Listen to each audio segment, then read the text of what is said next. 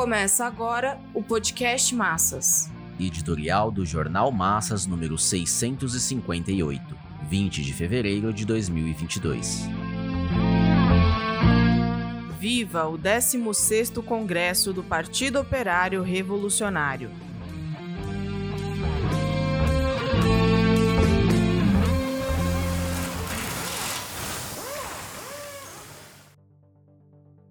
Cada congresso tem uma enorme importância para as formulações programáticas, políticas e organizativas. É o momento em que se verificam o funcionamento centralista democrático, a elaboração coletiva, o estágio de compreensão da militância, os níveis de domínio do marxismo, as carências no conhecimento da realidade nacional e internacional, a firmeza e progresso organizativo e o quanto atrasada ou avançada se encontra a formação da vanguarda proveniente do proletariado. É também o momento em que se verifica a existência e a consistência do método marxista-leninista de construção do partido. O Congresso reflete o peso da composição social das fileiras do partido, no conteúdo, forma e decisão sobre divergências de fundo programático, bem como em que etapa da construção partidária se encontra a formação de quadros de revolucionários profissionais no sentido leninista da concepção do Partido Revolucionário. É nas condições mais difíceis da luta de classes e das pressões das camadas não proletárias sobre o partido que se verifica a firmeza e a coesão da direção eleita no Congresso anterior e responsável pela sua continuidade, embora parte de seus membros possa ser modificada.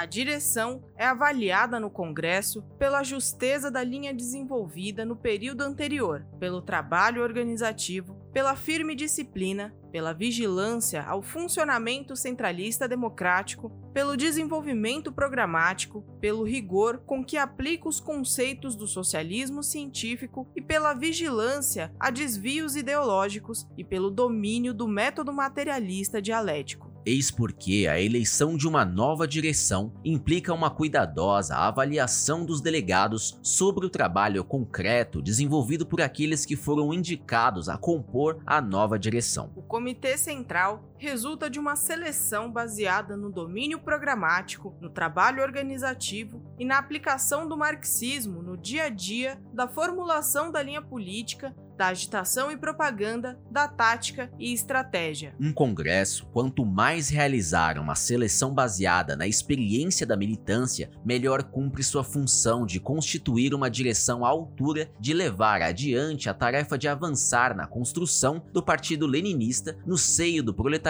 e das massas exploradas. De congresso em congresso do POR, o primeiro aconteceu em 1989. Essa concepção vem sendo desenvolvida e observada a fortaleza e a fraqueza de seus quadros. Da mesma forma que a direção resulta de uma seleção política, os delegados responsáveis por aprovar os documentos congressuais passam por uma seleção nas respectivas células. Quanto mais rigorosa for a seleção, mais elevado será o Congresso e mais seguras serão suas decisões. É imperativo, portanto, que todos os documentos, como as resoluções nacional e internacional, resoluções específicas, balanços de atividade e etc., sejam discutidos e assim amadurecida a compreensão. Essa é uma condição imprescindível para se alcançar uma elevada clareza coletiva e individual sobre o conteúdo dos documentos e da natureza das decisões a serem tomadas. Se não se prepararem bem os documentos e posições na fase pré-congressual, prevalecerá a improvisação que poderá resultar em baixa assimilação das formulações e em graves incompreensões. A direção é responsável por garantir as discussões nas células e, assim, o processo de seleção dos delegados. A heterogeneidade e os desníveis que se manifestam no estágio em que se encontra o desenvolvimento do partido serão considerados e tratados por meio da rigorosa preparação. No caso de se constituírem divergências a partir do CC, o rigor de preparação deve ser ainda maior. Esses são os fundamentos programados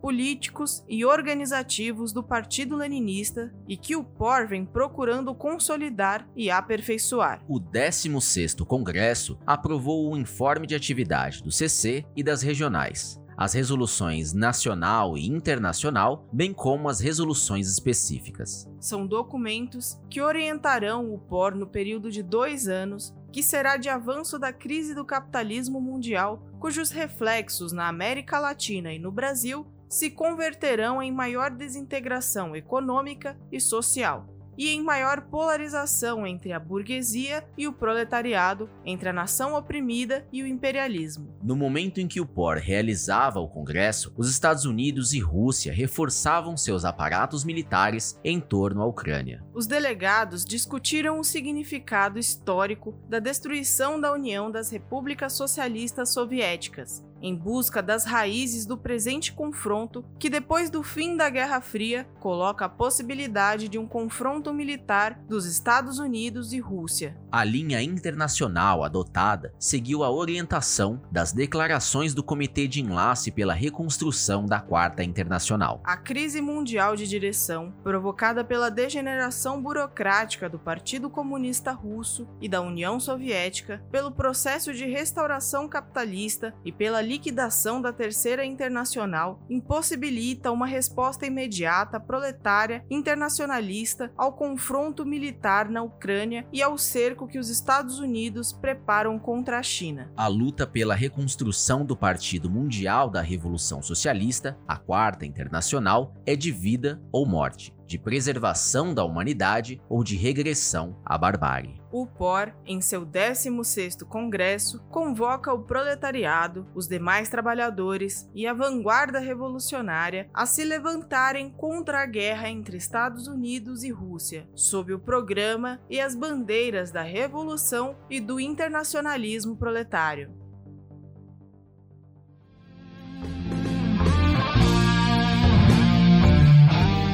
Esse podcast é apresentado pelo Partido Operário Revolucionário, membro do Comitê de Enlace pela Reconstrução da Quarta Internacional. Para mais informações, acesse pormassas.org.